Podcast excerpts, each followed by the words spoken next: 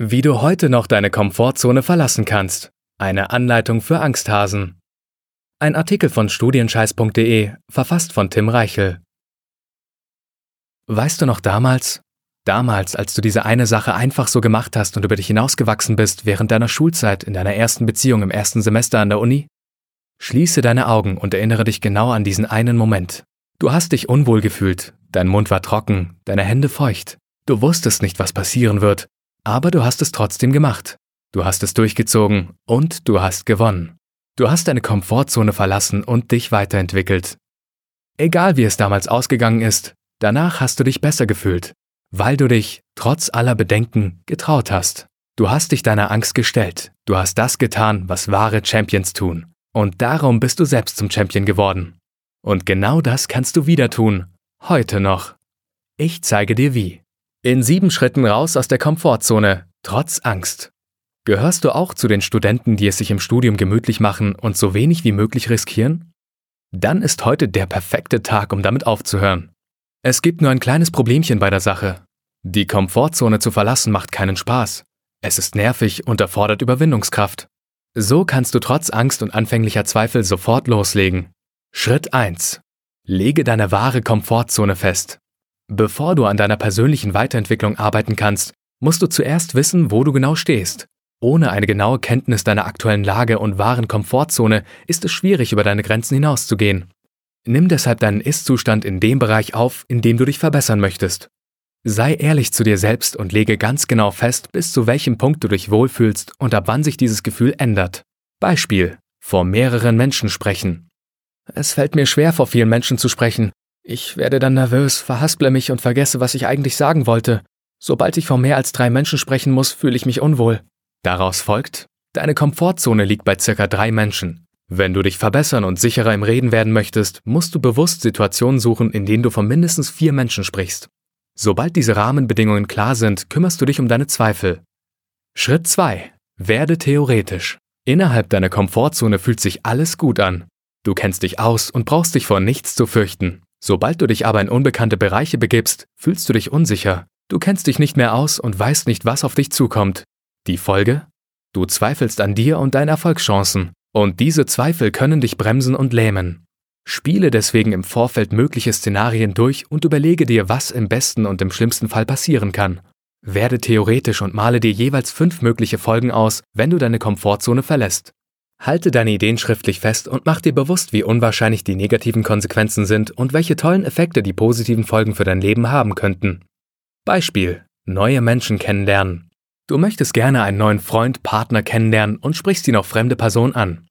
Negative Folgen könnten sein, du wirst ignoriert, du bekommst eine Abfuhr, du wirst ausgelacht, andere sehen, dass du abgewiesen wirst, du blamierst dich. Positive Folgen könnten sein, Du sammelst Erfahrung im zwischenmenschlichen Umgang, du lernst einen interessanten Menschen kennen, du wirst von Mal zu Mal mutiger, andere, die dich beobachten, bewundern deinen Mut, du triffst deinen neuen besten Freund, du triffst deinen Traumpartner. Daraus folgt, deine Einschätzung von möglichen Folgen und Risiken ist verzerrt, und zwar in die pessimistische Richtung. Frage dich, wie schwer wiegen die negativen Punkte?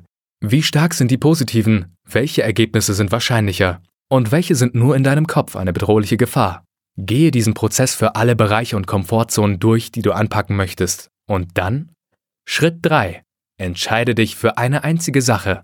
Wenn du etwas in deinem Leben verändern möchtest, ist es wichtig, dass du nicht zu viele Dinge auf einmal in Angriff nimmst. Beschäftige dich mit einer einzigen Komfortzone. Dafür aber richtig und mit voller Energie.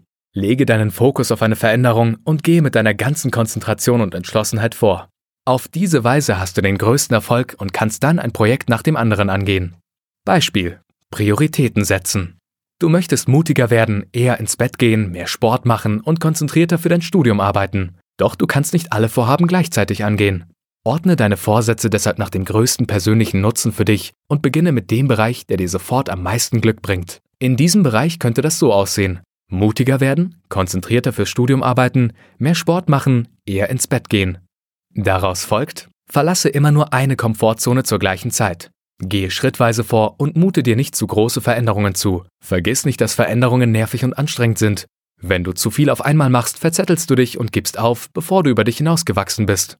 Sobald dir klar ist, was du ändern möchtest und dein Entschluss feststeht, sorgst du dafür, dass das auch so bleibt. Schritt 4. Sorge dafür, dass du keinen Rückzieher machen kannst. Gib dir bei geplanten Veränderungen niemals die Chance, in der letzten Sekunde einen Rückzieher machen zu können.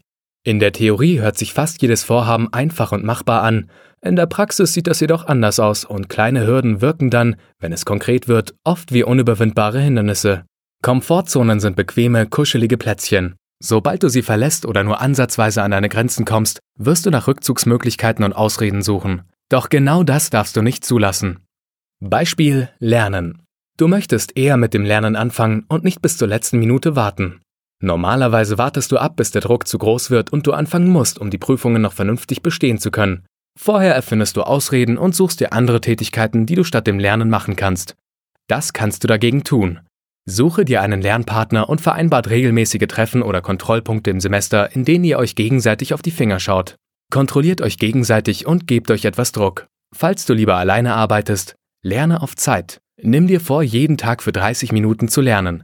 Setz dich vor deine Lernunterlagen und starte einen Timer. Sobald die Zeit läuft, musst du arbeiten. Daraus folgt, wenn du sicherstellen willst, dass du auch wirklich deine Komfortzone verlässt, musst du dir selbst alle Rückzugsmöglichkeiten wegnehmen. Das ist zwar hart, aber du musst davon ausgehen, dass dein Zukunfts-Ich alles versuchen wird, um in der Komfortzone zu bleiben. Tue deshalb alles dafür, dass du es später richtig schwer hast und denkst, vielen Dank auch, fick dich, Vergangenheits-Ich.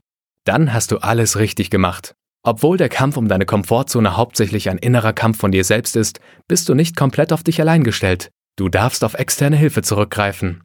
Schritt 5. Hole dir Unterstützung. Sehr wahrscheinlich bist du nicht die erste Person, die an sich arbeiten oder über die eigenen Grenzen hinauswachsen möchte. Daher kannst du aus der Erfahrung anderer lernen und dir wertvolle Tipps holen. Lies passende Artikel, wie diesen hier, nützliche Bücher oder besorge dir auf anderem Weg alle hilfreichen Informationen und Anleitungen, die du finden kannst. Tausche dich mit Menschen aus, die das gleiche versucht haben wie du, lass dir Ratschläge geben und befolge sie auch. Jede Erfahrung, die du nicht selber machen musst, spart dir Zeit, Energie und Nerven. Beispiel Joggen. Du möchtest etwas sportlicher werden und an deiner Kondition arbeiten, deswegen beschließt du ab heute regelmäßig zu joggen. Bevor du startest, könntest du nach Anfängerstrategien suchen oder nach Trainingsplänen googeln. Möglicherweise gibt es auch passende Blogs für Laufanfänger oder YouTube-Kanäle, die dich bei deinem Ziel unterstützen. Wenn du gar nichts findest, kaufe dir ein Ratgeberbuch oder lasse dich von deinem Buchhändler beraten. Daraus folgt, du bist fast niemals die erste Person auf dieser Welt, die mit einer neuen Gewohnheit starten möchte. Es gibt unzählige Informationen zu fast jedem Gebiet, die dir bei deinem Vorhaben helfen und dir den Start erleichtern können. Nutze sie. Und dann fang an. Schritt 6.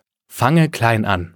Wenn du alle nötigen Vorbereitungen getroffen hast und du bereit dazu bist, den ersten Schritt zu machen, dann achte darauf, dass es ein Schrittchen und kein 3-Meter-Sprung ist. Fange immer klein an und überfordere dich nicht direkt zu Beginn.